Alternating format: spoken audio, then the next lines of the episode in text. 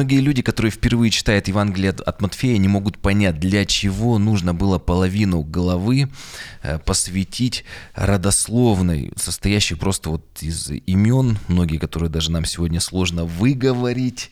И Возможно, нам просто надо с вами пропустить половину первой главы, чтобы не тратить время на такую ненужную часть. Но во втором послании Тимофея 3.16 написано, что все Писание Бога духновенно, и в том числе половина первой главы Евангелия от Матфея.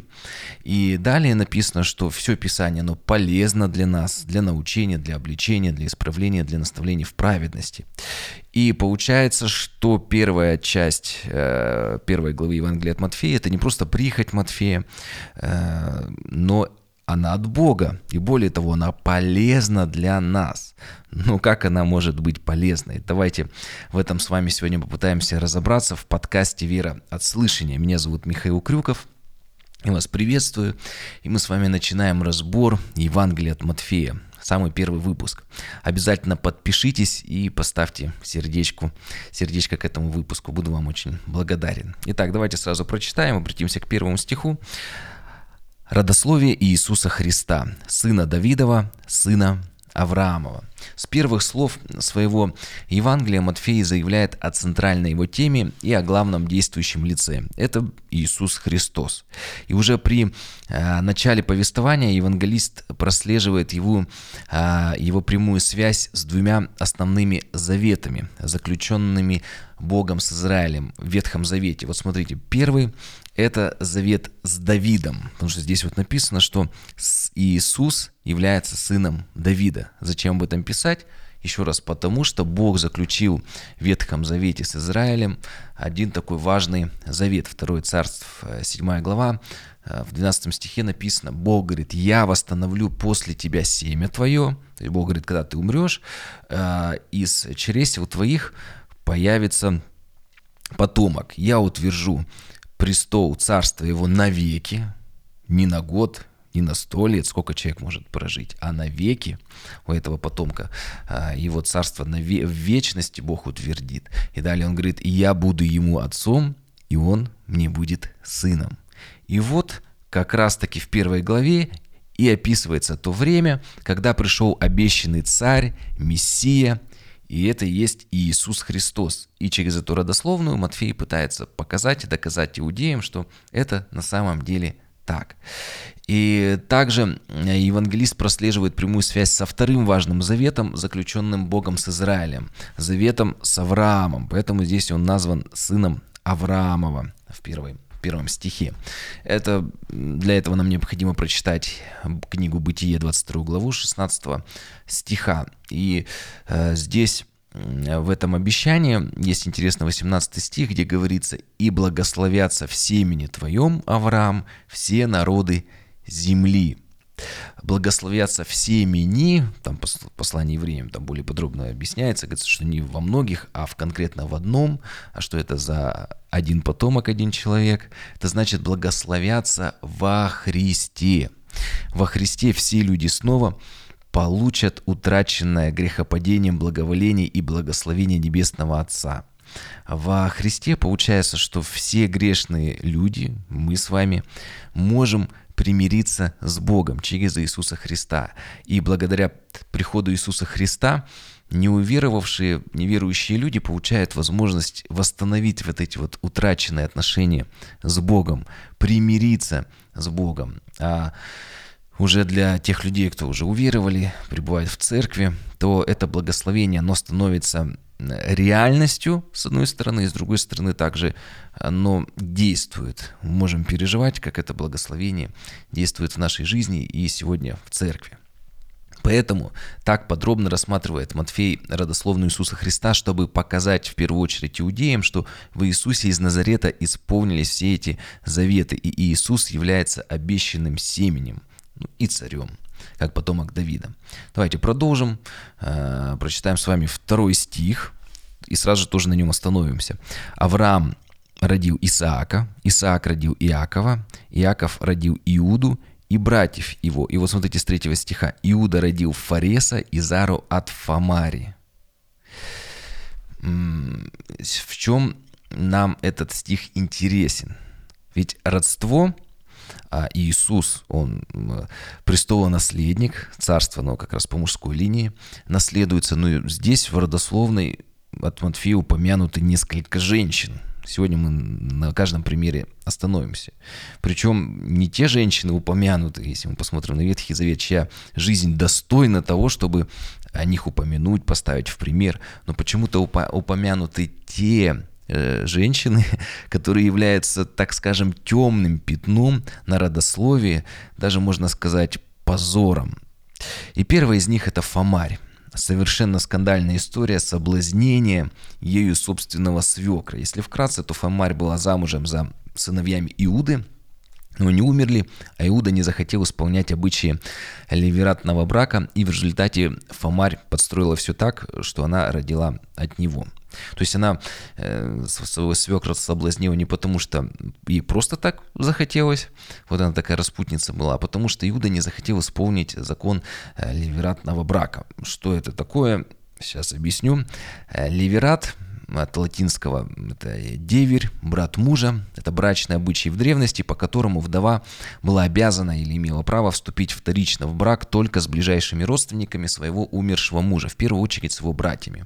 И вот этот вот, э, это правило было закреплено в Пятикнижии, Второзаконие 25 э, с 5 стиха. Вот смотрите, написано, если братья живут вместе, один из них умрет, то не имея у себя сына, и, и нет у него сыновей, потомства, то жена умершего не должна выходить на сторону за человека чужого.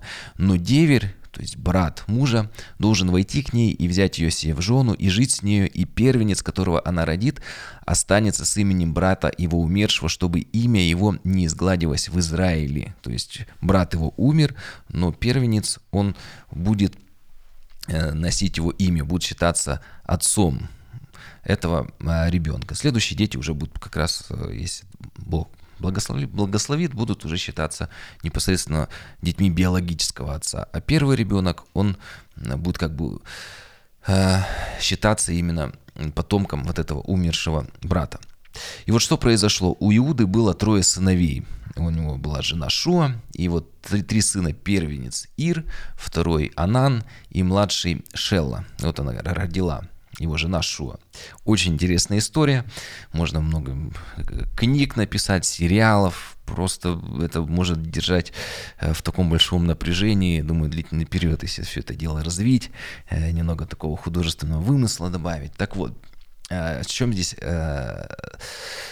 история вся заключалась? Вот когда его сын Ир старший вырос, и настала пора его жениться, отец взял ему в жены хананьянку Фомарь. Опять же, не еврейку, а хананьянку. Но Ир был неугоден перед очами Господа, и он умертвил его, то есть умер. И вот как раз наступил э, такой момент, что вот закон Левират, если брат умрет, то другой брат должен восстановить его семя. И отец Анана Иуда сказал своему сыну, женись на жене брата твоего и восстанови его семя. Но Анан не хотел восстанавливать семя брату, и когда входил к Фомарь, то прежде семя изливал на землю. Отсюда, кстати, и название анонизм появилось. Это была мерзость и зло перед Богом, потому что он не захотел исполнить Божье Слово, не захотел восстановить э, семя брату своему. И написано, что Бог тоже э, допустил его смерть, умертвил его. Тогда Иуда сказал невестке Фомарь, «Живи в доме отца твоего, пока подрастет Шела, сын мой». Третий сын был еще пока э, не того возраста, чтобы жениться, поэтому, говорит, возвращайся к своему отцу, а в свой дом, потом, когда уже подрастет, сделаем свадьбу. Фомаря пошла и жила там. Прошло достаточно много времени, к тому времени уже умерла жена Иуды Шуя, а младший сын Иуды Шела подрос, и пора ему уже было жениться. Но Иуда к тому времени раздумал женить его на Фомаре, потому что он подумал, что, возможно, зло исходит от его невестки, и двух сыновей он потерял из-за этой женщины, и не дай бог еще потеряет и младшего сына Шелу. В принципе, логично, да. И прошло еще какое-то время, как-то Иуда с другом а, со своим, они пошли стричь овец. И, сказал, и сказали Фомарь, вот мы, кстати, слышали, что вот твой свекор идет а, стричь овец и будет мимо проходить того места, где она жила. Фомарь уже к тому времени поняла, что свекор обманул ее и решилась, э, вот помните история, как и у Якова с Исавом была, вот тоже решила хитростью забрать свое, так скажем, благословение. Она сняла с себя вдовьи одежды, надела одежды блудницы, села у ворот, где должен проходить Иуда. Она покрылась покрывалом, она, так можно сказать, замаскировалась, чтобы Иуда не узнал ее. И вот он Проходил, видит блудница, захотел войти к ней, но она спросила, что ты дашь мне, какую цену заплатишь, если переспишь со мной. Он сказал, я пришлю тебе козленка из стада моего, то есть у него не было тогда с собой вот денег, э, не было какого-то вот натурального обмена, дать какого-то козленка из стада. Но ну, она попросила у него залог. И он сказал, хорошо, я дам тебе свою печать, еще несколько вещей, вот все, и потом мой друг тебе козленка приведет. И вот прошло немного времени, он послал своего друга с козленком, говорит, иди в тот город, отдай его блуднице, которая сидит у ворот, но он пришел, ее нету, начал расспрашивать, а говорят, мы даже никакой такой блудницы и не знаем. И вот получается такой вот хитростью Фомарь и восстановила э, семя Ира. И зачала, ну, правда, не с братом, а со, со свекром. И после этого прошло около трех месяцев, и Иуде передали, что Фомарь, невестка, беременна, ну, то есть впала в блуд раз вне брака. Тогда Иуда приказал ее казнить, сжечь, но Фомарь попросила перед этим передать ему его печать, еще какие-то вещи и передать. Я беременна от этого человека, кто оставил у меня в залог эти вещи. И когда вот Иуда, ее свекр увидел их, то сразу же узнал их и сказал, она правее меня. Да, она хоть и перехитрила, но по факту она правее меня, потому что я не отдал ее э, за своего сына, э, за которого я должен был, потому что так Господь в своем слове написал. Тогда он отменил казнь Фомарь, и Фомарь родила близнецов. И вот один из них, Фарес, был предком Спасителя Иисуса Христа. И вот если мы к третьему стиху вернемся, смотрите, написано «Иуда родил Фареса». Вот когда мы с вами эту историю прочитали, смотрите, как она сразу же ожила, да, ярко, ярко красками начала играть. И родословие становится интересным и поучительным, и многим вещам может нас научить. Вот смотрите, третий стих. «Иуда родил Фареса, Изару от Фамари». Фарес родил Есрома, Есром родил Арама, Арам родил Аминадава, Аминадав родил Наасона, Наасон родил Салмона, Салмон родил Ваоза от Рахавы.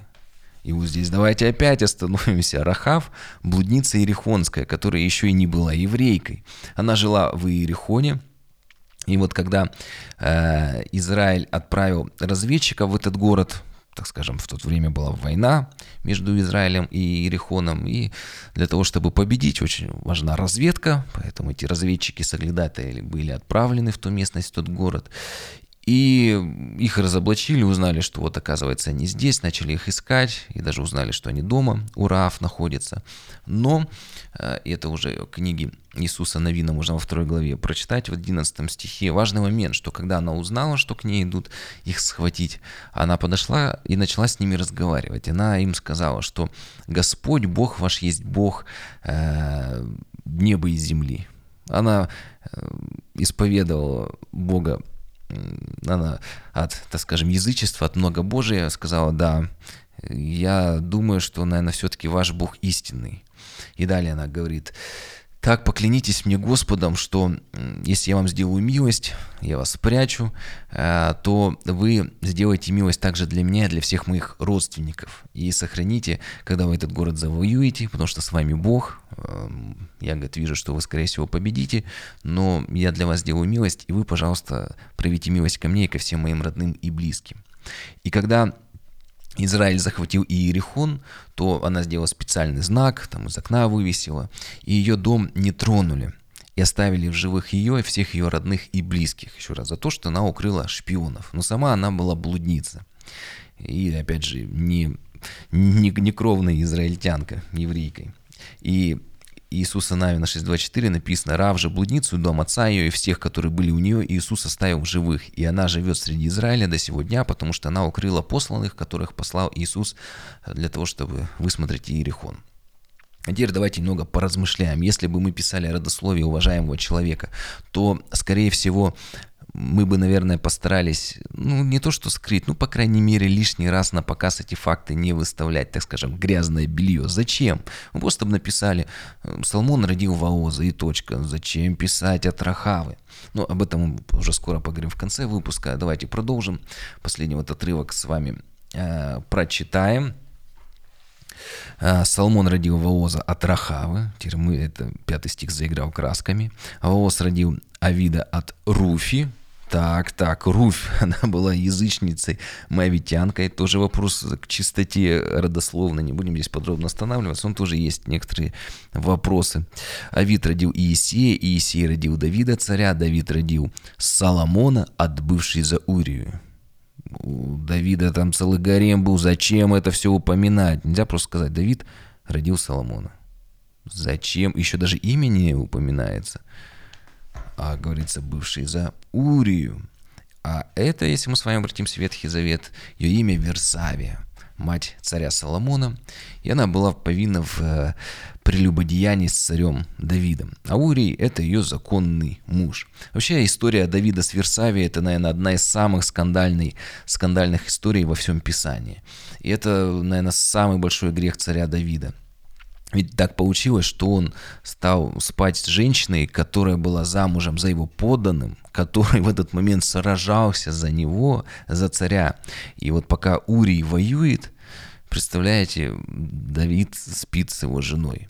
И в какой-то момент наступает последствие этого греха. Версавия забеременела от Давида. И Давид не знал, что делать, как решить эту проблему, и он решил решить ее таким образом, что отправляет Урию на верную смерть, ну, можно сказать, э, подстраивает его гибель или убивает даже.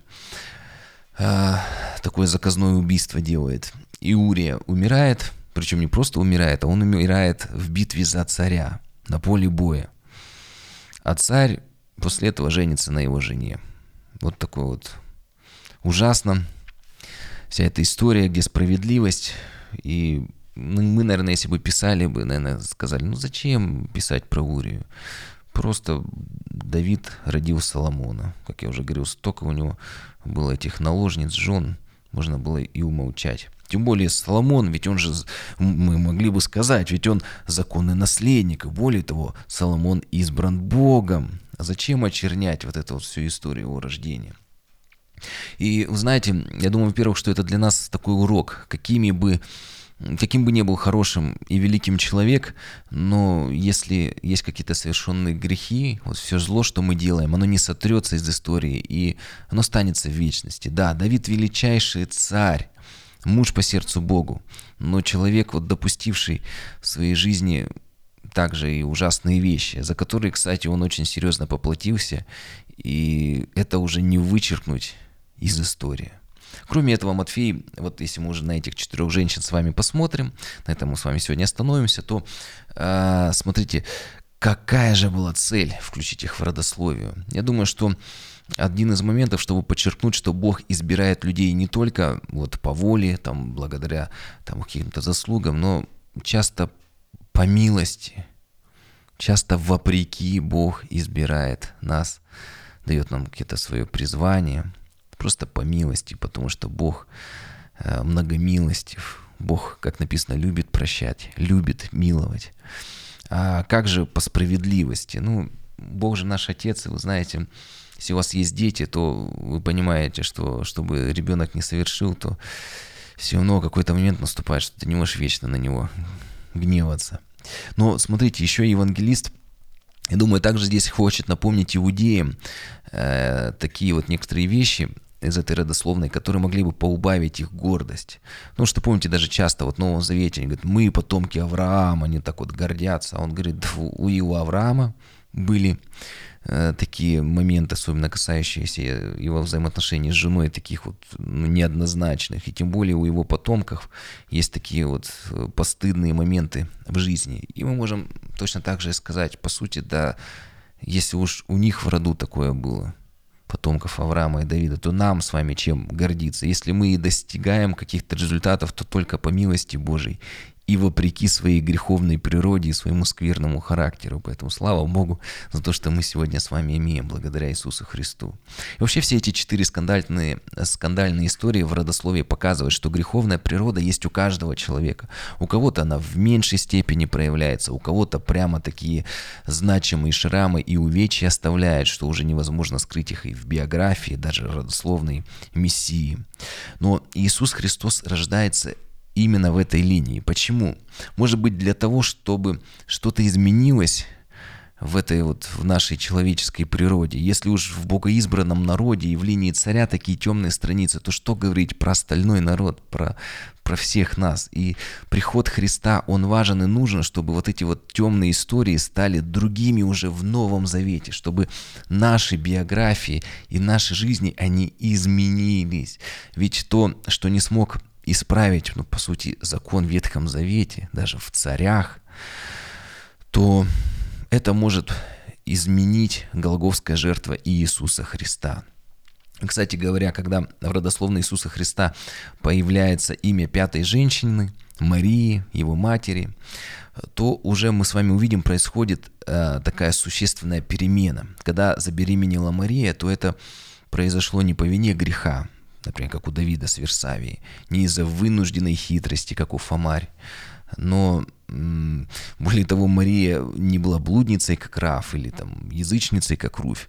Э, Мария, она зачала, написано, от Духа Святого, и приход Христа связан со святостью, с чудом, с новым этапом развития человечества, э, который Библия называет Новым Заветом. И мы с вами через Рождество Иисуса Христа, через Его смерть на кресте и воскресение можем войти в этот Новый Завет с Богом и стать частью Царства Христова.